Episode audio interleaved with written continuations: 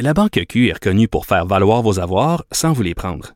Mais quand vous pensez à votre premier compte bancaire, tu sais, dans le temps à l'école, vous faisiez vos dépôts avec vos scènes dans la petite enveloppe. Hmm, C'était bien beau. Mais avec le temps, à ce compte-là vous a coûté des milliers de dollars en frais, puis vous ne faites pas une scène d'intérêt. Avec la Banque Q, vous obtenez des intérêts élevés et aucun frais sur vos services bancaires courants. Autrement dit, ça fait pas mal plus de scènes dans votre enveloppe, ça. Banque Q. Faites valoir vos avoirs. Visitez banqueq.ca pour en savoir plus. Martino. Le préféré du règne animal. Bonjour, les petits lapins. Petit lapin, petit lapin. Alors, vous avez vu qu'il y avait un cercle noir dans le ciel de Montréal, près du pont Victoria. Est-ce que c'était un message envoyé par les extraterrestres pour nous dire de ne pas nous faire vacciner parce que le cercle, hein, c'est la marque qu'on a sur l'épaule qu'on se fait vacciner. Noir, ça veut dire ne pas. Donc, c'était peut-être un message des extraterrestres.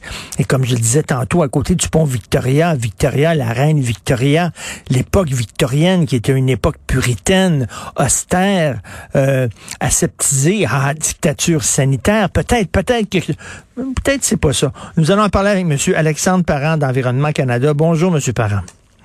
Bonjour, M. Martineau. Bonjour. C'était quoi ce cercle noir-là dans le ciel? Malheureusement, je vais être, je vais être obligé de défaire un petit peu là, vos, euh, vos appréhensions ou euh, vos hypothèses.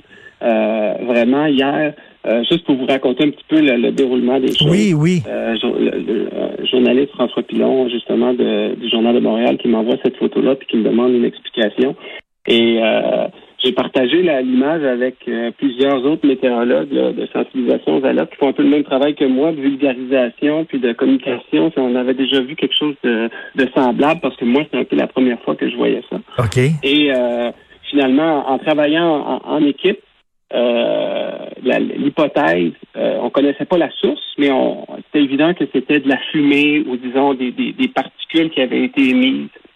Et là, le pont Victoria, comme vous mentionnez, bon, on sait, il y a des trains qui passent sur le pont Victoria. Est-ce que ça pourrait être l'émission de, de, de, de, vraiment de fumée noire d'un train qui aurait par la suite là, formé cet anneau-là ou une explosion?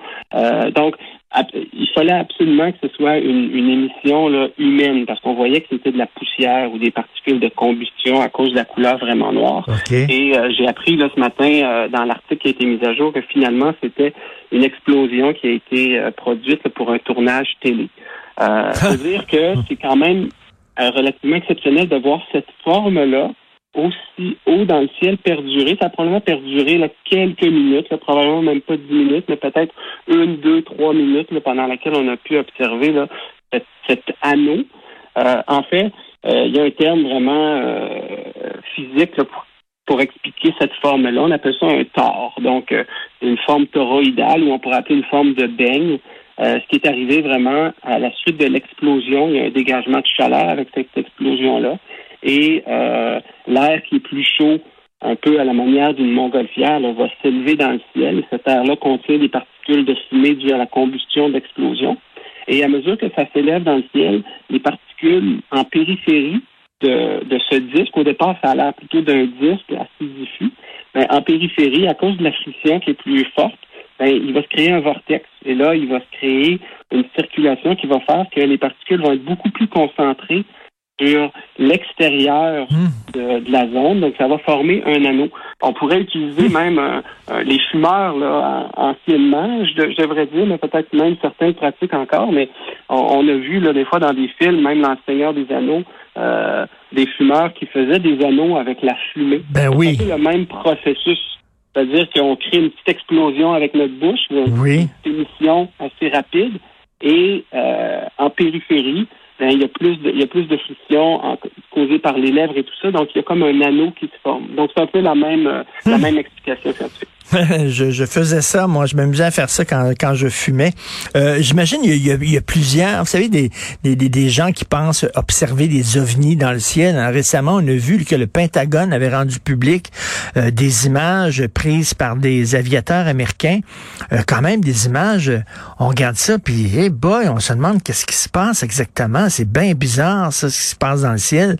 J'imagine il y a beaucoup de phénomènes comme ça qui sont finalement des, des phénomènes atmosphériques. Ben, quelques fois par année, effectivement, euh, ça arrive que, on, que je reçoive des photos, justement, souvent de journalistes ou même de, de citoyens qui disent avoir vu quelque chose de très, très bizarre. Mm. Euh, souvent, là, quand on a des soirées où on n'est pas obligé d'avoir de la brume, mais des soirées très, très humides, euh, où il va y avoir de la, de la, de la réfraction de la lumière, donc les, les lampadaires vont émettre euh, ceux qui émettent en, en partie là, également vers le ciel vont émettre comme un, un jet lumineux là, qui va apparaître comme si euh, y avait vraiment un, un, une source de lumière qui venait de l'espace puis qui éclairait là, vers le sol. Donc ça, ça arrive parfois, mais vous le mentionnez, il y a souvent des explications euh, scientifiques pour ces phénomènes. Et hier, ce qui crée aussi, là, peut-être pour clore le, le, le ce, ce, fameux anneau noir hier qui a été formé, il faut dire que euh, les conditions atmosphériques étaient idéales également. On avait très, très peu de vent, ce qui est relativement rare en plein milieu de la journée au-dessus du fleuve Saint-Laurent, au-dessus du centre-ville de Montréal.